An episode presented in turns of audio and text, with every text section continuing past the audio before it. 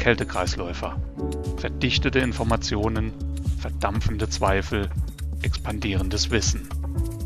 Der Podcast für alle, die Überhitzung cool finden.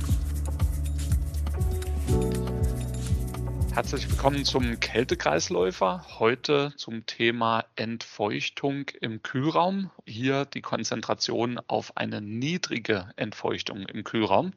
Und über dieses Thema werde ich mit meinem Kollegen Norbert Platz sprechen. Norbert, herzlich willkommen. Hallo Jörg, vielen Dank für die Einladung. Sehr gern, danke, dass du angenommen hast. Norbert, du warst hier schon Gast, dennoch darf ich dich bitten, dich noch mal kurz vorzustellen. Ja, mein Name wurde schon eingeworfen. Ähm, ich bin gelernter Kälteanlagenbauer Meister das heißt, ich habe äh, vor der Danfoss-Zeit ähm, rund 17 Jahre in der Praxis zugebracht, habe hier auch äh, in der Planung mich austoben dürfen und bin jetzt seit gut 22 Jahren in Danfoss und seit einigen vielen Jahren jetzt bereits schon in der Anwendungstechnik. Und äh, hierbei gibt es auch einen äh, großen Schwerpunkt auf die Softwareentwicklung, Stichwort Cool Selector. Das ist ein Punkt, auf den wir bestimmt nochmal zurückkommen werden, Cool Selector. Vielen Dank auch für, für deine Vorstellung.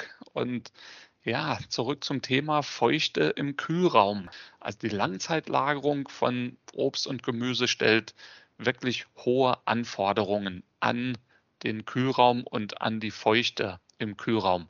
Welche Anforderungen sind das denn im Speziellen?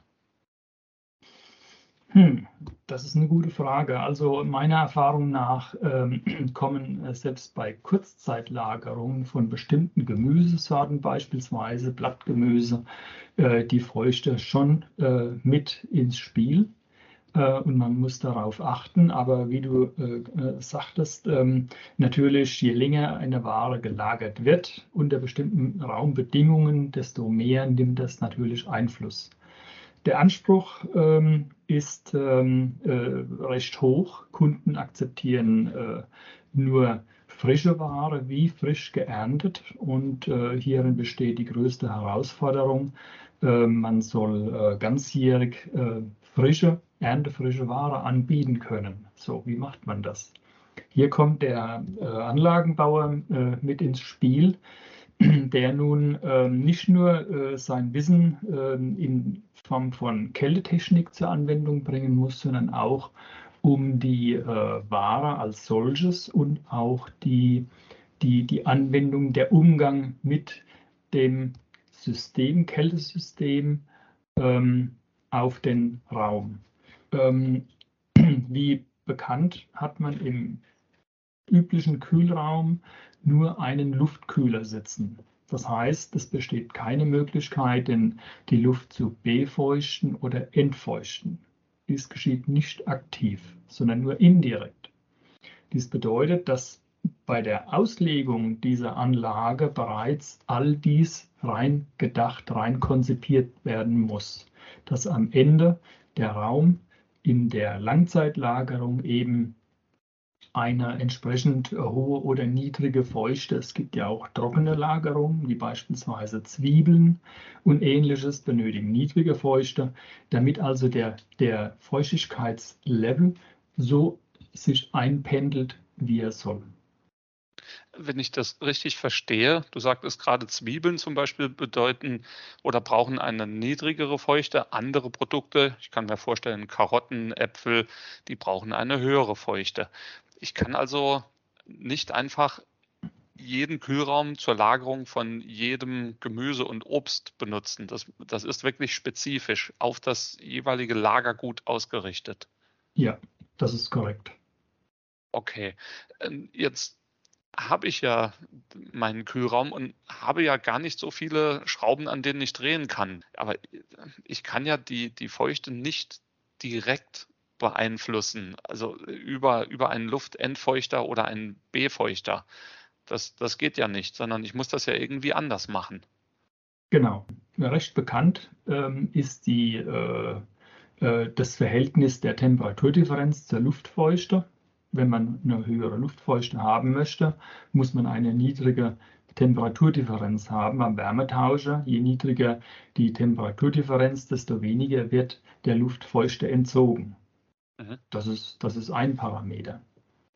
Ähm, jetzt äh, ist es aber so, dass ähm, in einem Kühlraum, ähm, anders wie bei einer Klimaanlage, beispielsweise Lüftungsanlage, wo die Luft in der Regel ähm, nur einmal über den Wärmetauscher gezogen wird und dann durch ein komplexes Gebäude läuft, die Möglichkeit hat, recht viel Feuchte wieder aufzunehmen und so weiter, läuft der Kühlraum im eigenen Saft, wenn man so will.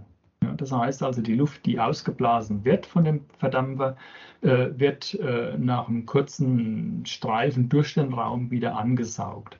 Da kommt nicht allzu viel Feuchte hinzu. Das heißt, ähm, wenn man eine kleine Temperaturdifferenz auslegt, muss ich den Wärmetauscher relativ groß wählen. Das vergrößert wiederum die Fläche, die Feuchte abscheiden kann. Also ist dieses äh, Spiel, die Temperaturdifferenz verkleinern, nur ein Mittel, Einfluss zu nehmen. Ein weiteres Mittel ist die Zeit, die Laufzeit, die Betriebszeit der Anlage, um die Wärme aus dem Raum zu entziehen. Das sind ähm, zwei Parameter, die es äh, unbedingt zu beachten gibt wenn ich jetzt irgendetwas mit kleiner Temperaturdifferenz auslege, dann wird der Verdampfer, wie du sagst, relativ groß. Wenn ich jetzt noch gleichzeitig versuche, die Laufzeit zu verringern, dann bräuchte ich also im Optimalfall einen riesengroßen Verdampfer mit sehr großer Leistung, der nur ganz, ganz kurz läuft. Das ist aber doch unrealistisch, oder? Das stimmt, das stimmt natürlich. Ja, deswegen gibt es hierzu ähm, Hilfsmittel, ähm, Regeln, äh, die man anbinden kann, um nicht übers Ziel hinauszuschießen. Das eine ist ähm, ein, ein Nomogramm, ähm, das man zur Anwendung bringen kann, aus dem sich herauslesen lässt, bei welcher Temperatur, Raumtemperatur äh, der gewünschten Luftfeuchte, wie groß soll die Temperaturdifferenz sein. Mhm. Darüber bekommt man eine recht gute Annäherung.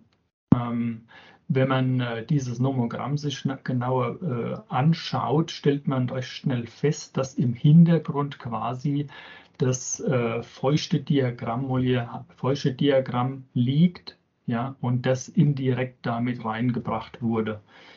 Ähm, das ist ein Parameter. Der andere Parameter ist ähm, die Laufzeit.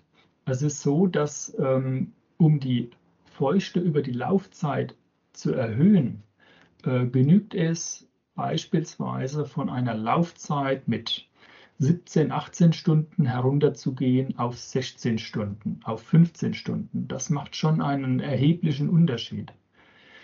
Ähm, kommt man in Extrembereiche äh, äh, hinein oder muss man in Extrembereiche hineinkommen? Du hast an, eingangs äh, Karotten erwähnt, Karotten und ähnliches Gemüse. Ähm, haben Lagerbedingungen, äh, hatte ich zum Beispiel mal äh, hier eine Anwendung mit 98 Prozent und ähm, äh, 4 Kelvin Temperaturdifferenz und das Ganze ohne extra Befeuchtung. Das hat funktioniert, indem man die, die, die äh, Temperaturdifferenz auf 4 Kelvin heruntergebracht hat und ähm, äh, die Laufzeit auf rund elf Stunden.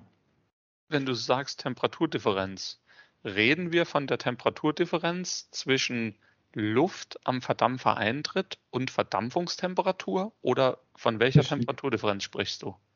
Richtig, das ist die sogenannte DT1-Temperatur, woraus sich auch äh, eine Norm, ein Standard bezieht, der EN 328. Ähm, es geht hier um die Temperaturdifferenz, Lufteintrittstemperatur zur ähm, äh, Taupunkttemperatur, Verdampfungstemperatur. Wenn, wenn das nur 4K sind, mhm. wie kriege ich das hin, dass ein Expansionsventil sauber arbeitet, weil ich doch noch eine Überhitzung brauche am Expansionsventil? Das ist richtig. Ähm, wendet man die EN 328 an, um auf die 100% Verdampferleistung zu kommen, äh, bedeutet das, diese Temperaturdifferenz multipliziert mit einem Faktor von 0,65 ergibt die einzustellende Überhitzung am Verdampferaustritt. Und wie du jetzt schon richtig bemerkt hast, das wird ja alles sehr klein. Wie regelt man sowas? Ähm, äh, es ist natürlich so, das dass. Das sind 2,6 K in, in diesem richtig. Beispiel. Also 4, 4 Kelvin mal 0,65, dann bleiben gerade nur 2,6 K übrig. Richtig. Das ist wenig. Das ist sehr wenig. Also von, von äh, einer sauberen Regelung, ähm, einer konstanten Regelung, möchte ich hier auch nicht wirklich sprechen. Das wäre ähm, Augenwischerei zu behaupten, dass in diesem Bereich ein Ventil, es kam ein elektronisches Ventil zum Einsatz, äh, wirklich ähm, ohne Fluktuationen das noch ausregeln kann. Das heißt, ähm, es gibt Fluktuationen, aber in einem sehr engen äh, Bereich. Das Ganze muss sorgfältig ähm, ein, eingeregelt werden mit frequenzgeregelten Maschinen und so weiter. Und natürlich äh, zum Schutz der Maschine, um Fluktuationen abzufangen, äh, Flüssigkeitsabscheide noch mit rein und sowas. Das muss schon sein. Aber nur so war es möglich, ähm, die äh, tatsächlich diese 98 Prozent auch real zu erreichen. Wo habe ich denn die Möglichkeit, mit solchen Betriebsparametern ein, ein oder mehrere Bauteile auszuwählen? Denn in den Datenblättern, die, die so im Allgemeinen zur Verfügung stehen, da werden andere Überhitzungsparameter angesetzt bei den Nennleistungen, die dort gegeben sind. Naja, ein elektronisches Ventil ähm, wird äh, ganz normal über, den, über die Leistung ausgelegt, über die, die äh, Überhitzung. Die wird hier schon bei der Berechnung, fließt die mit ein und resultiert in einem Massenstrom, der da durch muss. Das ist ja, was das Expansionsventil regelt, das ist der Massenstrom ja. in den Verdampfer hinein. Ähm, wenn man sich ein bisschen hier äh, an die äh, Physik hält und an, die, an, an Tipps hält, ähm, und zwar konsequent, dann kann man das Ganze erreichen. Das ist, das ist das Wichtige. Also jeder, jeder, jeder, jeder Fehler, den man sich da erlaubt bei der, bei der Auslegung oder, oder auch bei den, bei den Regelgrößen und so weiter, ähm, bringt das Ganze ähm, zum Kippen. Man muss da wirklich das auf den Punkt bringen und, und konsequent umsetzen. Okay, du sagtest, dass auf viele Punkte zu achten ist. Ich muss das wirklich konsequent richtig auswählen und korrekt auslegen. Dadurch, durch diese kleine Überhitzung ergibt sich wahrscheinlich, dass mein Expansionsventil groß genug sein muss. Aber wahrscheinlich nicht zu groß. Wo, wo ist die Grenze zwischen groß genug und zu groß? Gibt es da irgend, irgendeine eine Idee, wie man sich da hinhangeln kann? Die Auslegung erfolgt äh, gewöhnlich äh, nach den gleichen Prinzipien wie bei einer herkömmlichen Kälteanlage. Die Vorgaben, die man bei den elektronischen gibt, ist wie gesagt die Überhitzung. Dadurch bekomme ich eine niedrige Enthalpiedifferenz, äh, bekomme tendenziell größeren äh, Strömungsquerschnitt beim Expansionsventil, also sprich vielleicht ein bisschen ein größeres Ventil. Aber tatsächlich macht das bei der Auslegung äh, nicht äh, den Hauptunterschied. Ähm, das ist einfach, ich brauche eine Öffnung, durch das äh, die, der Massenstrom äh, durch können muss, den das System braucht. So einfach ist das. Ich muss aber dann im Nachgang ähm, aufpassen äh, bei, der, bei der Einregulierung. Und hier gibt es natürlich eine, eine Grenze bei den, bei den thermostatischen Ventilen. Ein thermostatisches Ventil ähm, kann äh, schwerlich äh, zwischen 0,5 und, und, und, einem Kelvin groß unterscheiden. Ja, wenn sich die Betriebsparameter, also sprich Umgebungstemperaturen, Verflüssigungstemperaturen verändern, verschieben sich ähm, Regelwerte möglicherweise und dann stimmt meine Einstellung nicht mehr. Speziell bei Langzeitlagerungen möchte man ja die, äh, die Einlagerphase möglichst kurz halten und da benötigt die Anlage sehr viel Leistung, relativ viel Leistung. Wenn es dann in den Lagermodus geht, dagegen deutlich weniger. Das ist ein, ein, ein, ein, ein ähm, Schlüsselpunkt, auf den man achten muss. Ähm, das Ventil nicht zu groß zu wählen, dass es eben in diesem unteren Teillastbereich, der dann eintritt, auch noch regeln kann. Ja, und da liegen wir bei einem thermostatischen Expansionsventil ähm, bei, ich würde sagen, 25 Prozent, die möglich sind. Wenn man einen gutmütigen Verdampfer hat. Und das ist auch wichtig bei so, solchen Systemen, dann einen Verdampfer zu wählen, der von der, vom Rohrdesign her ähm, äh, relativ ähm, gemächlich daherkommt äh, von der Regelung her und so weiter. Und das kommt der, diesen kleinen Differenzen schon sehr zugute. Hat man Verdampfer, äh, die ein, ein kritisches Regelverhalten mit sich bringen, ähm, dann sollte man da die Finger davon lassen. Diese Information kann man übrigens äh, problemlos bei den einschlägigen Herstellern von Wärmetauschern in Erfahrung bringen. Ja, wenn man tatsächlich in diese extrem Geschichten hineingehen muss. Danke für, für all diese Infos. Es gibt jetzt einen Punkt, der ist ganz kurz am Anfang mal angeklungen. Da würde ich gern drauf zurückkommen.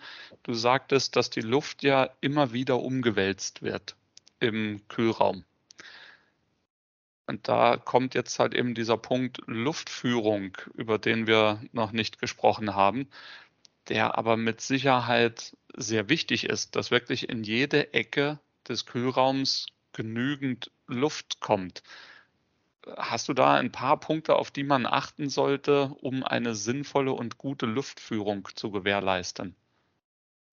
Wenn man über Langzeitlager spricht, ist eine gleichmäßige, über die komplette Breite oder Länge des Raums gleichmäßige Luftwalze wichtig, die zu erreichen. Man sollte vermeiden, in jedem Fall vermeiden, die Ware direkt anzublasen. Wenn man eine Luftwalze erzeugt mit einer Luftgeschwindigkeit von circa drei Meter pro Sekunde, nicht höher, und das außerhalb der Ware hält, dann wird dennoch durch eine Sogwirkung so viel Wärme, so viel Luft von der Ware mitgenommen, das reicht aus, um Wärme abzuführen. Gerade bei Ware, die äh, eine Atmungswärme erzeugt, ist es sehr wichtig. Die Ware nicht anzublasen bedeutet das Mikroklima, das um die Ware herum entstehen soll, um die Qualität zu erhalten, dass das erhalten bleibt. Das heißt also, eine gleichmäßige Luftwalze zu erzeugen. Hm, man kann sich vorstellen, in die ähm, in die, in die oberen Ecken der, der, des Raumes ähm, Luftleitbleche ähm, zu installieren, wenn man das äh, erkennt, dass es vonnöten ist, um die Luft ähm, umzuleiten äh, von der Decke dann nach unten hin und dass es dann letztlich ähm, wieder äh, über den Boden zurück und hinter der Ware nach oben in den Verdampfer angesaugt wird, darüber geht. Also das ist das Grundprinzip, was man bei der Luftführung beachten soll. Und diese gleichmäßige Luftwalze ähm, würde dann eben auch ähm, Wärmenester vermeiden, ähm, feuchte Nester vermeiden, die unweigerlich zu wahren Schäden führen. Das Nicht-Anblasen der Ware führt dazu, dass man die Ware eben nicht unnötig stark austrocknet, was dann auch wiederum Verluste zur Folge hätte. Gibt es noch irgendetwas, was du ergänzen möchtest, was bisher noch nicht angesprochen wurde? Ähm, yes, sehr gerne. Ähm, das Ganze, was ich hier versucht habe, zu, äh, in, in, Bezug auf die Praxis herzuleiten, zu erklären, wiederzugeben, ähm, haben wir zur einfacheren Anwendung in unsere Software mit eingebaut. Fertig zur Nutzung. Ähm, Cool Selector bietet neben der Komponentenauswahl auch eine Kühlraum-Kühllastberechnungsseite. Und ähm, in dieser Kühlraumberechnung, wenn man äh, nicht die alle Werte selbst eingibt, sondern den sogenannten Wizard verwendet, wird man durch die einzelnen Eingabewerte durchgeführt.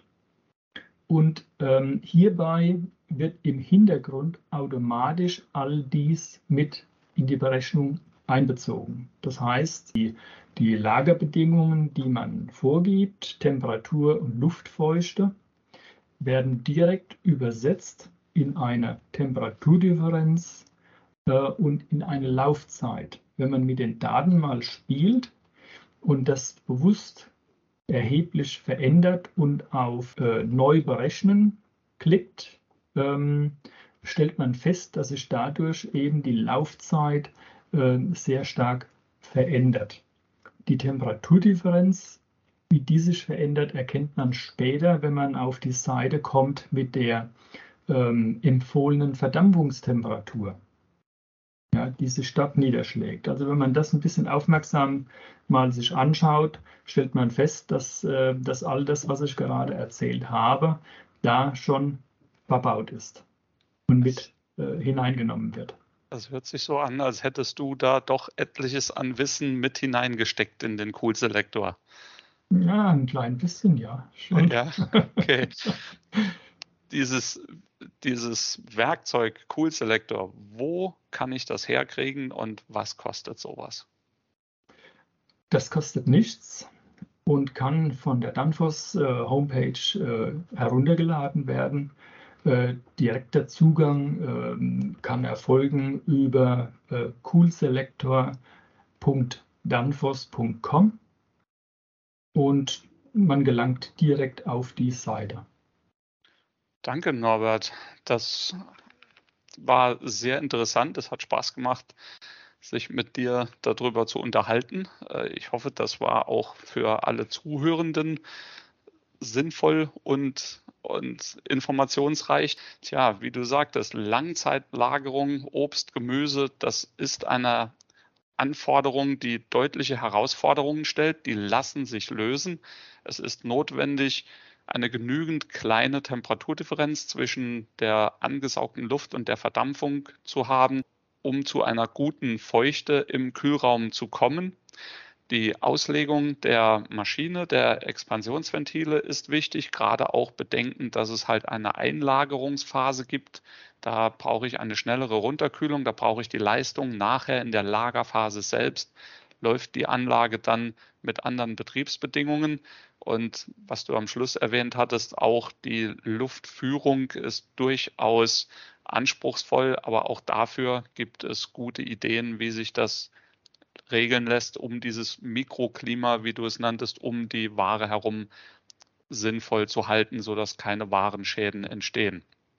Nochmals herzlichen Dank an dich, nochmals herzlichen Dank an alle, Sehr die gerne. zugehört haben. Und wie immer, bis zum nächsten Mal, immer unterkühlt entspannen. Danke.